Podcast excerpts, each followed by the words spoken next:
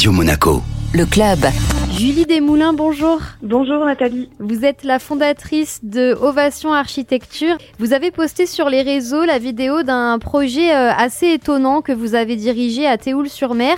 La mission, c'était de rénover une villa d'exception, de faire une extension aussi, d'améliorer l'efficience énergétique euh, du lieu.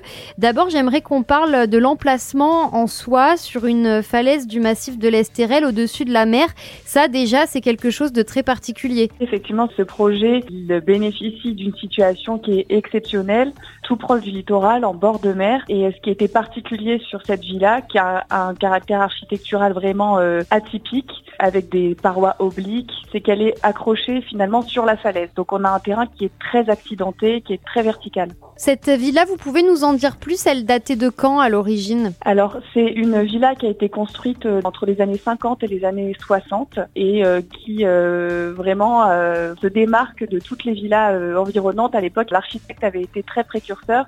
On n'est pas du tout dans une écriture architecturale provençale avec des toits en tuiles, mais vraiment dans une volumétrie très avant-gardiste avec des formes et encore une fois, je vous dis des façades obliques. Donc vraiment une architecture qui dénote dans le paysage, mais malgré tout qui déjà était très bien intégrée, puisqu'avec la végétation et la façon dont on est implanté dans le site, finalement depuis la mer et depuis les colline euh, qui se trouve en face, on la voit quasiment pas. Alors à la base, c'était quoi votre cahier des charges en fait? Qu'est-ce qu'il fallait faire? Qu'est-ce qu'il fallait garder? Qu'est-ce qu'il fallait changer dans cette villa Alors nos clients en fait ont souhaité faire une rénovation globale de leur villa et créer une extension tout en améliorant en fait la performance énergétique du bâtiment puisque comme il a été construit dans les années 60, euh, forcément c'était avec euh, les principes de conception de l'époque et donc il y avait un gros travail à faire au niveau de l'amélioration euh, thermique tout en conservant quand même les caractéristiques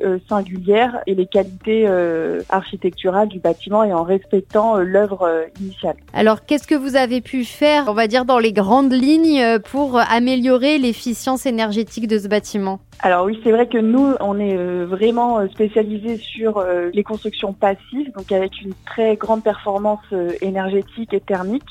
Dans le cas d'une rénovation, on ne peut pas toujours aller au plus loin et arriver voilà à un niveau de performance idéal. Il faut s'adapter aussi à l'existant au contexte. Donc c'est ce qu'on a fait pour ce projet.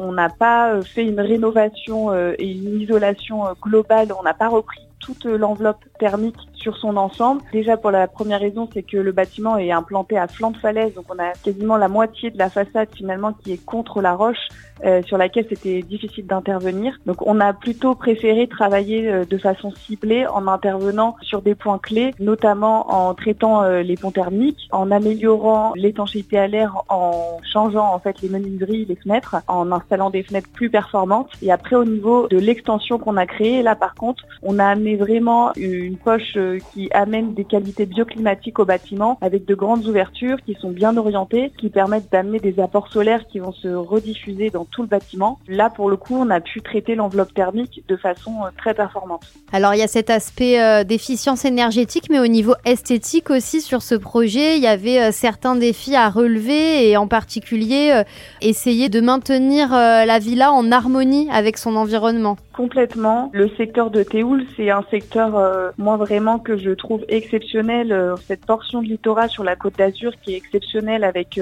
le massif de l'Estérel, la pierre de Rioli rouge qui plonge dans la mer et euh, c'est très important effectivement d'avoir une intervention qui est euh, maîtrisée et qui ne vient pas dénaturer ce paysage. Ce projet de toute façon, il est euh, présenté aux architectes des bâtiments de France avant d'être validé et donc nous notre travail ça a été vraiment de prolonger l'intention initiale de l'architecte qui avait conçu la maison à l'origine et vraiment donc de redéfinir un socle avec un volume qui s'inscrit dans l'existant de façon à ce que quand on regarde euh, finalement le bâtiment avant, après, on en oublie presque notre intervention et c'était vraiment le but, c'était de réussir à avoir une intégration qui respecte vraiment euh, le bâtiment euh, tel qu'il avait été conçu initialement. Dans l'absolu, on aimerait que l'architecture passive soit plus généralisée, y compris à de grands bâtiments d'habitation collective.